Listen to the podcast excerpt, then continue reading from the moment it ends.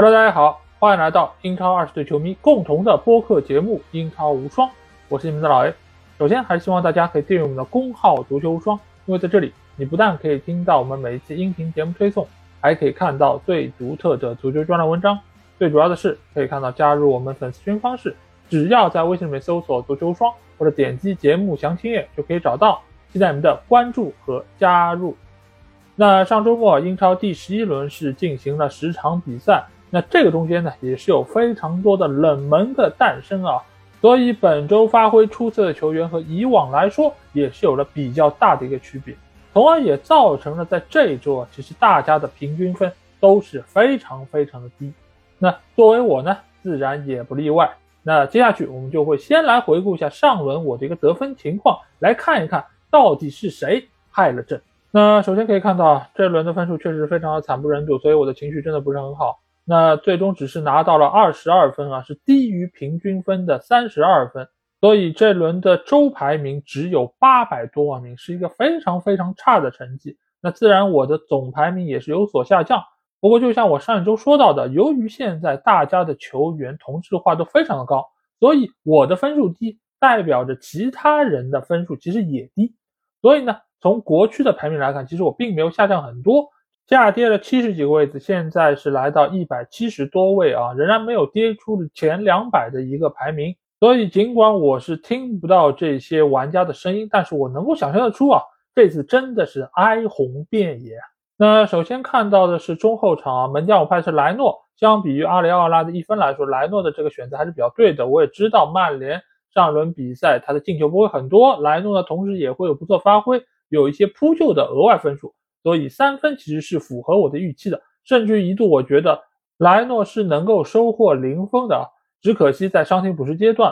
布鲁诺·费尔南德斯是打进了一脚远射，让莱诺深深的就少了四分。但是最可怕的并不是在门将位置，而是在后防线。我们看到乌多吉他是吃到了负四分，因为在这场比赛中他是拿到了红牌，同时呢球队也是失了四个球，而且他还没有打满六十分钟就被红牌罚下了。所以呢，整个分数加在一起呢，它就是负四分，非常糟糕的一个成绩啊。而另外两个后卫球员也好不到哪儿去，迪涅是一分，加布里埃尔是两分，因为这两个球队都在本轮输了球。而中场位置的四个球员，仅仅只有角落的鲍恩是打进了一个进球，是拿到了七分，其余的三个球星全部都是布兰克带回两分。而在前锋线上，可以说是我的心都在滴血啊！大家可以看到。我这轮是让哈兰德做了队长，而且不但是队长，我让他做的是三倍的队长，所以呢，他很给我面子啊，拿了三分就高高兴兴的回来了。你可要知道，这轮比赛曼城是获得了一场六比一的大胜啊！哈兰德毫无发挥，五十几分钟就被瓜迪奥拉换下了，这么好的拿分刷进球的机会，怎么就没有把握住呢？哈兰德没有把握住也就算了，阿尔瓦雷斯也就两分，这都是怎么打的比赛？因为我当时正在咪咕解说和曼城这场比赛同时开赛的另外一场，就是埃弗顿那场比赛，所以我从埃弗顿当地的这个大屏幕看到曼城六比一战胜伯恩茅斯的时候，我真的是心里乐开了花。我想我的哈兰德爆分得爆成什么样？然后回头定睛一看，我甚至一度以为。这个后台的运算机制是不是出了严重的问题，被黑客入侵了？哈兰德怎么可能只有一分？但或许这就是这个游戏的魅力所在吧。你能够猜中开头，但是你未必能够猜中结尾。锋线上的另外一个球员沃特金斯也是毫无斩获，两分带回。但是大家可以往下面看一看，看一下我的替补阵容，两个纽卡的球员深深被我摁在了板凳上。一个是戈登拿到了七分，另外一个是拉塞尔斯拿到了九分，两个人加在一起十六分啊，就被我深深的按在板凳上，我真的造的是什么孽呀！算了，不谈了，一切都要往前看。我们接下去就来看一看下一轮各个球队所要面对的比赛以及他们的拿分情况吧。那首先，我们先看到是我们自制的这个比较丑陋的表格。从这个对阵的系数上，我们可以看到，最近三轮赛程最好的是西汉姆联队，最近六轮赛程最好的也是铁锤帮，所以这一轮我们肯定要着重关注的就是西汉姆联队。其他呢也有一些赛程相当不错的，包括阿森纳队、布莱顿队、水晶宫队，还有谢联队。同时，我们也再来看一看 Opta 提供的未来五轮赛程的一个系数的排名。那这个由于是上周给出的，所以第一列的这个比赛已经打完了，因此这个排名并不是百分百的准确。但是我们也可以看一个大致的趋势。我们可以看到，赛程最简单的队伍——水晶宫、布莱顿、阿森纳、西汉姆联队，其实都在最后的。五个位置之中，说明他们的赛程是最简单的，因此这个也可以从另外方面验证我们之前那个丑陋的表格，它的可信度还是比较高的。那在关注了赛程比较不错球队之后啊，进入到我们这期节目的核心环节，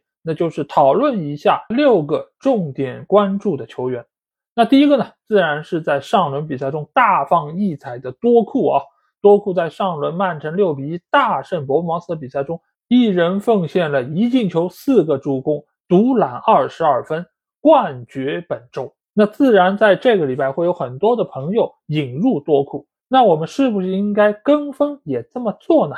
我在这里其实要提出一些我的看法啊。首先，多库确实是一个很出色的球员，他在场上的带球能力能够给球队贡献出非常多进球的机会，他本人也有进球和助攻的能力，确实是非常好。但是呢，他所处的这个球队叫曼城，而曼城的主教练呢叫瓜迪奥拉。瓜迪奥拉这个人呢，最爱做的一个事儿是什么呢？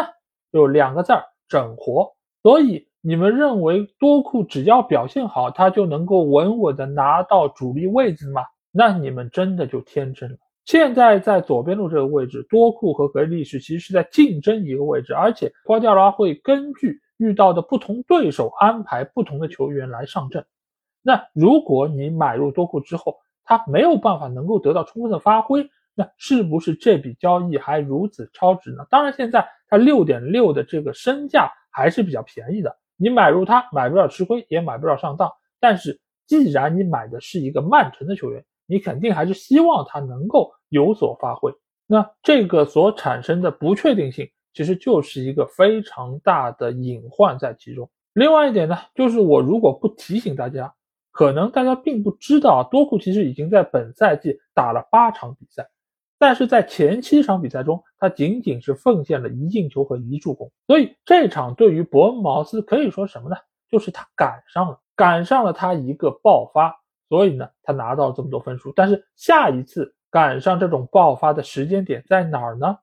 最起码，我们从现在他接下去要对阵的这些球队来说，很难能够有爆分的机会，对吧？下一轮他们打的是切尔西，之后是利物浦，再后面是热刺，再后面是维拉，这些球队他整个的实力，包括他后防线上能力，都不是伯恩茅斯可以比拟的。那多库这个类型的球员，即便拿到了先发的资格，他又有多少拿分的可能性呢？所以我给大家建议是，面对多库要再观望一阵。而且之前我们也说到过，接下去曼城这个赛程相对来说是比较艰难的。而对于这种比赛，瓜迪奥拉通常会采用那种比较稳妥的控球型踢法，那格里利什先发上场的可能性就会变得相对比较高。当然，这对于多库是坏事儿也是好事儿。一方面呢，是他的上场时间可能不那么多；那另外一方面呢，他作为替补球员上来之后。他拿分的可能性反而会变得更高，所以在这样的一个局面之下，是不是值得入手？我觉得是每一个玩家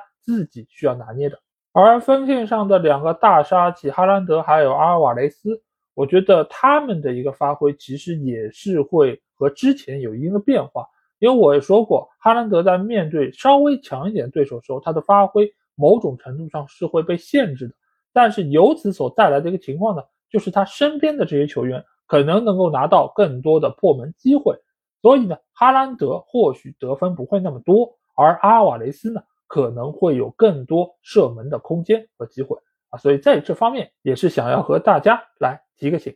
那来看一下他们这轮的对手切尔西啊，切尔西在上一轮是四比一大胜了热刺，尤其是他们的锋线悍将杰克逊是上演了帽子戏法。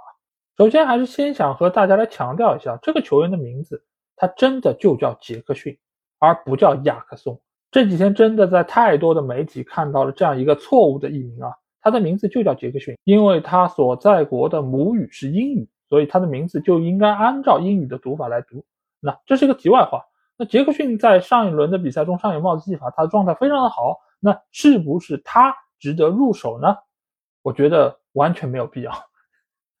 因为如果是看了那场比赛，朋友就应该知道，他其实是挥霍了非常多的机会，而他所打进的那三个入球，说实话都是奶奶球。尽管现在要进奶奶球好像也不是特别的容易啊，毕竟上一轮努涅斯还浪费了一个奶奶球呢，对不对？但是杰克逊所打进这三个球仍然是含金量不足啊，所以还是劝大家不要破费去入手它，毕竟他们所要面对的对手是曼城，而不是全线压上打零七幺阵型的热刺啊。所以呢，此一时彼一时，没有必要看到帽子戏法就兴冲冲的。把它还进来。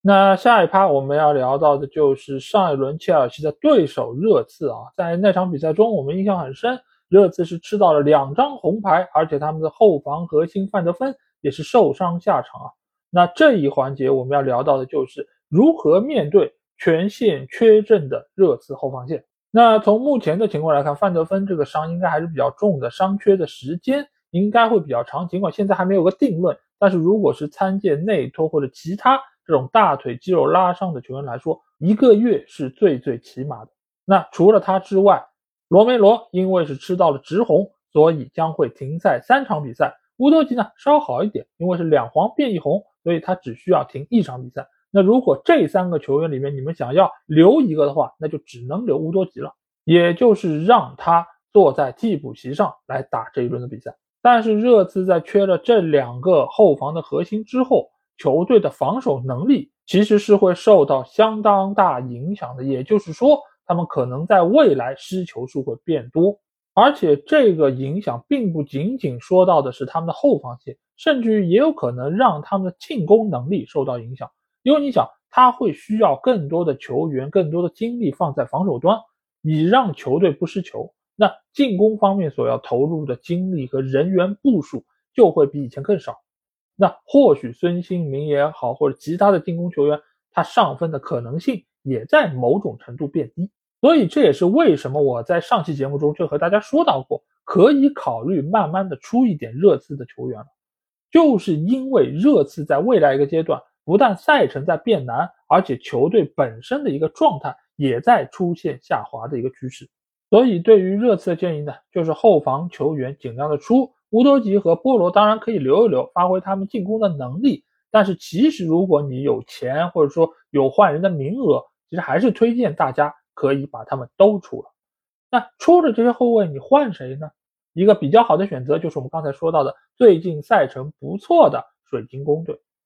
水晶宫而且后防线几个球员，他们选择也是很有差异化，贵的有约西姆安德森，对吧？便宜的话有格耶，还有米切尔。米切尔上轮比赛也是铁树开花，九百多天之后取得了他英超的第二个进球，可喜可贺。另外一方面呢，也说明他本身的状态是不错的，所以在这个时间节点入手水晶宫的后卫，其实是相当好的一个选择。尤其是他未来几轮比赛的一个对手，相对来说还是比较弱的，埃弗顿、卢顿、西汉姆联队还有伯恩茅斯球队，还是有相当收获零封的可能性。那我们顺便再来看一看热刺队这轮的对手狼队吧。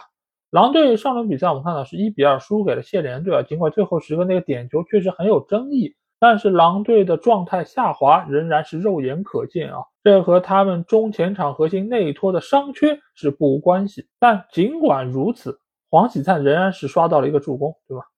那说明他本人现在的状态还是相当不错的，而且我们也说了。热刺这场比赛，他的后防线也可以说是缺兵少将。那黄喜灿遇到了孙兴民，你又怎么知道这两个人不会都上分呢？所以还是优先考虑两个队伍的进攻球员。那下一个我们要聊到另外一支后防线缺兵少将的队伍啊，那就是纽卡。纽卡这一轮他们的丹布恩又是受伤下场啊，这个也是继伯特曼之后又一个后防核心的伤缺。那纽卡对于这样一个后防线会怎样调整呢？现在来看啊，阿迪豪可能会让特里皮尔打到左边路，而让利弗拉门托打右后卫。那这样调整的话，其实对于纽卡来说影响也是很大的。一方面呢，就是后防的一个防守能力可能会减弱，因为特里皮尔也好，利弗拉门托也好，他们本身都是助攻能力很强的这种球员，而他们的防守能力相对偏弱，那球队在防守方面肯定会有影响。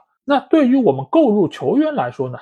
特里皮尔如果从右边路打到左边路，首先左边路不是不能打，但是这不是他最擅长的位置，那这个也一定会影响到他个人的一个发挥。第二呢，就是我们刚才说到这个防守能力的缺失之后，他零封的概率也在下降，所以这个对于特里皮尔维持这个身价有上佳的发挥，其实是有一定影响的。而利弗拉门托呢，确实是一个很好的选择，而且现在来说，它只有四点三块，是一个很便宜的价格。甚至于比利物浦队的奇米卡斯还要便宜，再加之我们知道他过往在南安普顿就是具有很强的长途奔袭和助攻能力的，所以这样一个球员他的性价比是相当不错的。唯一的一个担忧是什么？就是利弗拉门托是不是能够有足够的上场时间？这个我觉得还是需要更多的比赛来验证。毕竟在边后卫位置上还有来自于切尔西队的豪尔可供选择。那如果豪尔上场的话，特里皮尔也有可能被拉回到右边路继续打，这也都是很有可能的。但是如果你恰巧在这个时候资金不是很够，又要主打一个差异化的话，利弗拉门托确实是一个不错的选择。那如果纽卡的球员你想要出掉一些，那买谁呢？和上一趴的选择是一样的，就是买水晶宫的后卫，真的是价格便宜，量又足啊。那下一个我们要聊到的就是值得关注的恩凯蒂亚。尽管上轮比赛阿森纳队是客场输给了纽卡，他们也没有取得进球，恩凯蒂亚、萨卡等等这些球员都没有任何的发挥。但是最近一段时间，我们说到了阿森纳队赛程其实还是相当不错的，而且这轮比赛他们要面对的是升班马伯恩利啊，那这个确实是阿森纳队非常好的一个拿分的机会，尤其是在他们的主场。而现在呢，恩凯蒂亚又是阿森纳队内唯一的正印中锋。所以最近他的上场时间其实是能够得到充分保证的，而且他个人的状态也相当不错。我们还记得上一次在主场作战时候，他面对的是另外一支升班马谢联，恩凯蒂亚是上演了帽子戏法。所以鉴于阿森纳队未来一段时间非常好的一个赛程啊，所以恩凯蒂亚是非常值得入手的。同时呢，除了恩凯蒂亚，其他的阿森纳的进攻球员，其实我觉得还是非常值得依赖的。你想。后面这几个对手，伯恩利、布伦特福德、狼队、卢顿，其实都不是特别强，相比于阿森纳的实力来说。但是呢，入手恩凯蒂亚其实某种程度上也有一个小小的隐患，什么呢？就是他的替代者，真正的主力球员热苏斯很有可能会提前伤愈复出。因为我们最近也收到一个消息啊，就是在这轮比赛打完之后，不是要进入国家队比赛日了吗？那热苏斯呢是被巴西国家队征召入队啊，所以说明现在他的身体恢复状况其实是相当不错的，他也是随时有可能会伤愈复出。当然，这轮比赛恩凯蒂亚上的可能性还是非常大，但是两周之后呢，国家队比赛打完以后再回来，有可能他的主力位置就不保了，所以这个也是要入手他的朋友需要提前考虑到的。那下一个我们要聊到的球员啊，这个球员似乎我们每个礼拜都聊他，对吧？那就是布莱顿队的三球王。因为我刚才也说了，上一轮我解说比赛就是布莱顿对埃弗顿的那场比赛，所以我也通过那场比赛好好的观察了一下三球王以及布莱顿这个球队的一个情况啊。实话实说，现在的布莱顿队挺乱的。这个乱并不是说他们更衣室有问题啊，这这跟豪门的乱不一样。这个球队目前他的整个的配合，说实话。和上个赛季有了很明显的区别，这主要的问题我也说了，就是因为麦卡利斯和凯塞多走了之后，没有球员可以完完全全的补上来，所以使得他们的后场和前场之间形成了某种程度的脱节。三球王的发挥其实也是受到了相当大程度的影响，所以在这个情况下，我原本是不想推荐三球王给到大家的，因为我觉得他的发挥已经远不如前。你有六点五的这个钱，你其实可以有更多更好的选择。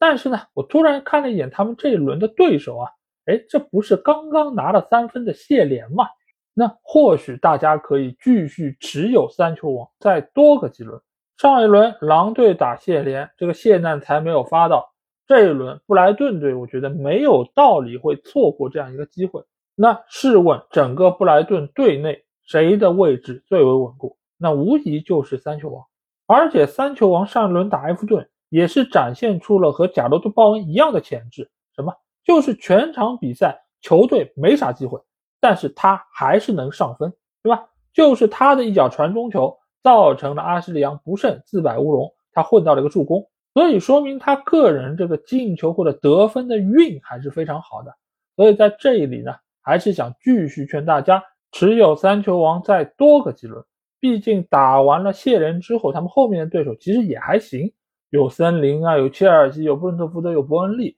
其实都还算是可以一战的对手。当然，这其中最好打、最容易拿分的就是这轮主场打谢联。那这个环节最后一个要提到球员，就是在上一轮奉献了一进球一助攻的库杜斯啊。库杜斯之前我们知道他在西汉姆联队一直是替补出场。在打纽卡那场比赛中是打进了扳平的一个进球，非常的漂亮。但之后呢，他一直是不温不火，一直到最近已经连续两轮比赛是打满了全场。那现在库杜斯是不是已经稳稳的拿到了西汉姆的主力位置呢？其实我觉得这个是要打上一个问号，这个也是是不是要购入他需要考察的一点。因为这轮比赛我们知道阿尔瓦雷斯还有帕奎塔是黄牌停赛。所以造成了西汉姆联队打了一个非常奇怪的四四二的阵型啊。那所以在下一轮阿尔瓦雷斯和帕奎塔回来之后，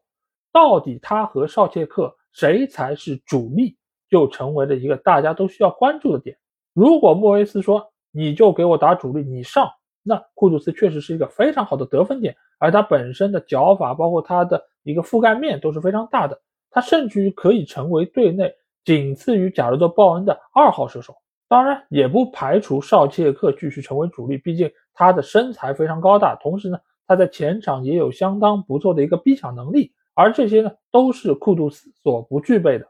所以就看莫耶斯的心目中到底谁的位置更重。当然，大家为了保险的话，肯定还是应该去买西汉姆联队的鲍恩，而且现在他也涨价了，身价已经是来到了七点五。所以要入手他的朋友真的要赶紧了，毕竟下一阶段西汉姆联队的赛程是英超二十个球队里面最好的。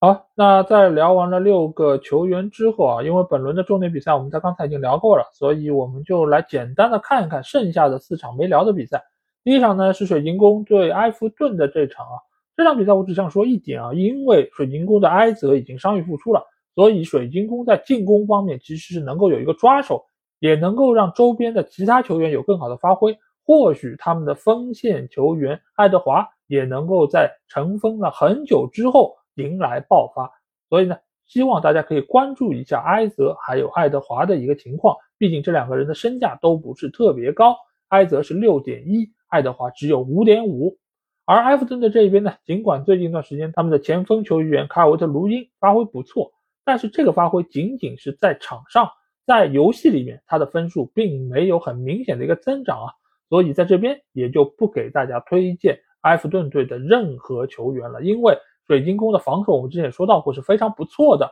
而埃弗顿现在的进攻能力还没有得到完全的恢复，所以这场比赛水晶宫零封的概率还是相对比较高的。那下场比赛呢是曼联在主场迎战卢顿啊。这场比赛或许是曼联最近一段时间最好的拿分机会，也是刷进球的机会。因为毕竟我们知道，曼联现在在进攻能力上确实是很缺失。上一轮比赛也是在最后时刻由毕费打进了一个进球，拿到了三分，挺不容易的。所以，如果能够抓住这场比赛的一个机会，多取得进球，建立一些信心，顺便磨合一下整个球队的进攻体系，我觉得都是非常不错的一个机会啊。所以呢，在这场比赛中，毕费仍然是上分概率最高的曼联球员。如果你们手头还能够有他，那希望能够把他派上场。但是其他的曼联球员呢，我觉得性价比还是偏低啊，所以也就不在这里推荐大家来入手了。那下一场维拉在主场迎战富勒姆的比赛，我只说一点：维拉在主场是非常厉害的，而富勒姆在最近一段时间，他的后防线是略好于他的进攻线。但是也不算是非常的出色，所以在这边可能维拉会来报复性的进球，因为上一轮他们是客场零比二输给了森林嘛，所以这场比赛可能沃特金斯、迪亚比甚至于道格拉斯·路易斯都有可能再次迎来进球啊！所以维拉的球员，大家尽情的派他们上吧。最后一场比赛，那来到的就是利物浦在主场迎战布伦特福德啊。这场比赛，我相信最值得依赖的球员肯定还是萨拉赫嘛。在主场安菲尔德面对小蜜蜂，萨拉赫的发挥，我觉得是决定了整个球队的一个最终走向。而且上一轮利物浦在客场并没有拿到三分，最后时刻路易斯·迪亚斯进球才逼平了对手，拿到一分。所以回到主场，他们肯定会全力以赴的拿下蜜蜂。但是蜜蜂这个球队，我们要知道。它的整体性是相当好的，尤其这段时间，它的前场锋线三叉戟这个发挥、这个配合度以及进球能力都是很出色的。他们已经连续六轮比赛取得进球，而且最近三轮是取得了三连胜，打进了八个进球。所以，即便是主场作战，利物浦队其实对于对方的进攻能力也不应该小视啊。所以，最终我觉得利物浦队应该能够获胜，但是很难收获零封。好，那下一趴来和大家推荐一下本轮的队长人选吧。那首先肯定是个老生常谈的人物啊，那就是哈萨拉赫。利物浦在主场迎战对手萨拉赫的发挥，我觉得还是非常值得依赖的啊。那至于为什么不是哈兰德呢？之前我已经简单说到过了，因为他们是客场作战，而且面对对手切尔西本身他的防守能力其实还是相当不错的。所以哈兰德很有可能受到对方的重点照顾，那他上分的机会相对来说就会比较的渺茫。这个也和他过往几次面对强队很难有发挥是一致的。那第二个要推荐的呢，就是恩凯蒂亚。毕竟我刚才也说到，阿森纳是主场迎战伯利，而伯利又是一个防守比较羸弱，而且站位比较靠前的球队，那这个非常适合阿森纳队发挥。那锋线上的悍将恩凯蒂亚就有可能拿到高分。那第三个要推荐的呢，就是三球王啊！三球王这轮比赛他们打的是谢联，看一看日本球星能不能够发一笔谢难财啊！所以这个就是我这周推荐的队长人选。尽管上一期节目三个人选全部都失败了，那这一轮我们从哪儿跌倒就从哪儿爬起来，看看我这次的推荐如何。那最后来和大家介绍一下我本轮的排兵布阵，因为呢之前我已经和大家介绍过了，就在上一轮比赛打完之后，我就会把哈兰德换掉，四轮之后再把他换进来。所以呢，我这一轮比赛是用了两个换人名额，换进了两个阿森纳队的球员啊，恩凯蒂亚还有萨卡。这个理由也很清楚，就是我刚才说到的阿森纳未来的赛程会比较好，而这两个呢又是枪手阵中。拿分机会最高的球员，我自然要把他们换进来。中场我为什么把迪亚比换掉呢？迪亚比对吧？这轮比赛维拉也是主场作战，打实力并不强的弗洛姆，照理来说也是一个非常好的拿分机会。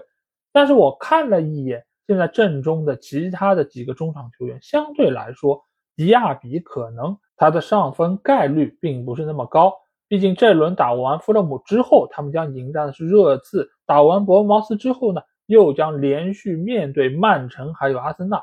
所以迟早是要把它卖掉的。那不如就在这个时刻把它送走，迎来萨卡。那这套阵容呢，基本上都是把要面对弱队的这些球员给派上场。后防线上，迪涅加布里埃尔还有拉塞尔斯面对的都是三个中下游的球队。而在中场方面，五个球员我都把他们派上场。尽管孙兴民还有戈登他们是客场作战。但是呢，一方面戈登所迎战的伯恩茅斯，他的实力比较弱，所以他在客场仍然是有发挥的可能性。另外一方面呢，孙兴民所要客场面对的狼队或许不是那么好对付，但是我信赖的是孙兴民他个人的能力啊。这场对切尔西的比赛，其实他也有相当优异的发挥，只可惜那个进球跑得稍微早了一点点，是越位被判无效，否则的话他在上一轮也能够有所斩获。而在锋线位置上，我派的是两个主场作战的球员，而把阿瓦雷斯放在了替补席上。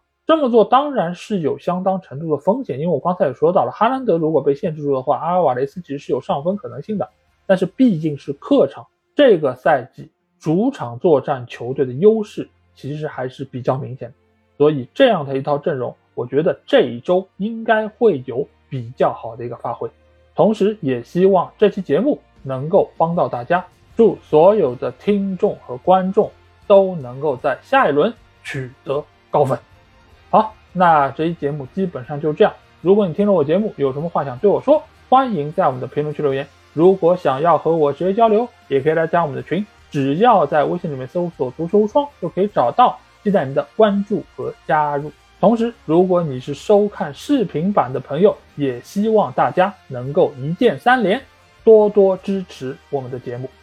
好，那这期节目就到这儿，我们下一次的 FBL 节目再见吧，大家拜拜。